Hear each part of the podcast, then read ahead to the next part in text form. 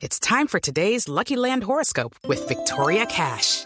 Life's gotten mundane, so shake up the daily routine and be adventurous with a trip to Lucky Land. You know what they say. Your chance to win starts with a spin.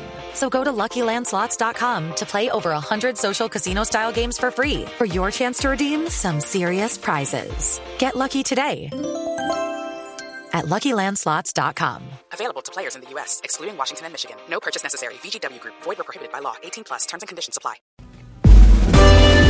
Wilson Vaquero es periodista. Está en Mañanas Blue. 6 de la mañana, 20 minutos. Son muchas las preguntas que todavía están abiertas acerca de la manera como entró el carro bomba del jueves pasado, conducido por José Aldemar Rojas Rodríguez a la Escuela de Cadetes de la Policía General Francisco de Paula Santander. Con el paso de los días y la divulgación de videos de cámaras de seguridad dentro y fuera del alma mater de los oficiales de esa institución, pareciera quedar desvirtuado el hecho de que la camioneta Nissan Patrol modelo 93, vendida el 20 de abril de 2018 a alias Mocho o Kiko, y cuyo traspaso fuera registrado el 11 de mayo del mismo año, hubiese vulnerado los protocolos de ingreso como inicialmente se pensó. Según las últimas versiones, ese vehículo cargado con 80 kilos de pentolita y presuntamente armado en una bodega del sur de Bogotá, alquilada por el mismo Rojas Rodríguez por 500 mil pesos mensuales, entró como Pedro por su casa a las 9 y 29 minutos por una puerta contigua ubicada sobre la autopista sur, casualmente la más grande y donde justo en ese momento no había mayores controles de seguridad, no obstante ser la que conduce directamente al campo de paradas, donde 10 minutos antes había terminado una ceremonia de ascensos y reconocimientos. Las últimas informaciones indican que el terrorista recorrió la Avenida del Trabajo, como se le llama a la principal vía interna de la escuela, al parecer con el objetivo de instalar la camioneta frente al casino de oficiales. Sin embargo, allí fue interceptado por un uniformado que le hizo cambiar el rumbo hasta dirigirse a los alojamientos donde finalmente estalló.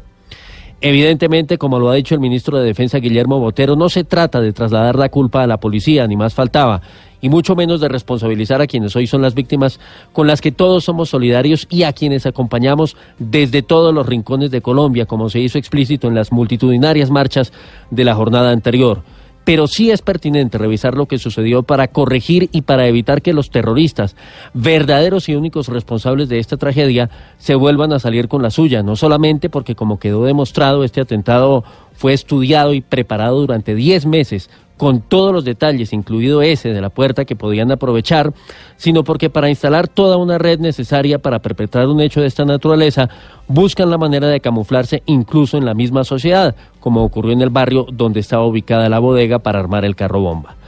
De comprobarse la responsabilidad de Ricardo Andrés Carvajal, hasta ahora el único capturado por el ataque con explosivos como integrante de las redes de apoyo al ELN y partícipe del atentado que le costó la vida a 20 cadetes, quedaría en evidencia cómo intentó precisamente ingresar al cuerpo de bomberos de Bogotá para tener seguramente una mejor fachada y más acceso a instalaciones del Estado. Claro, no pasó el curso y no fue admitido finalmente, pero eh, en todo caso es otra arista para tener en cuenta.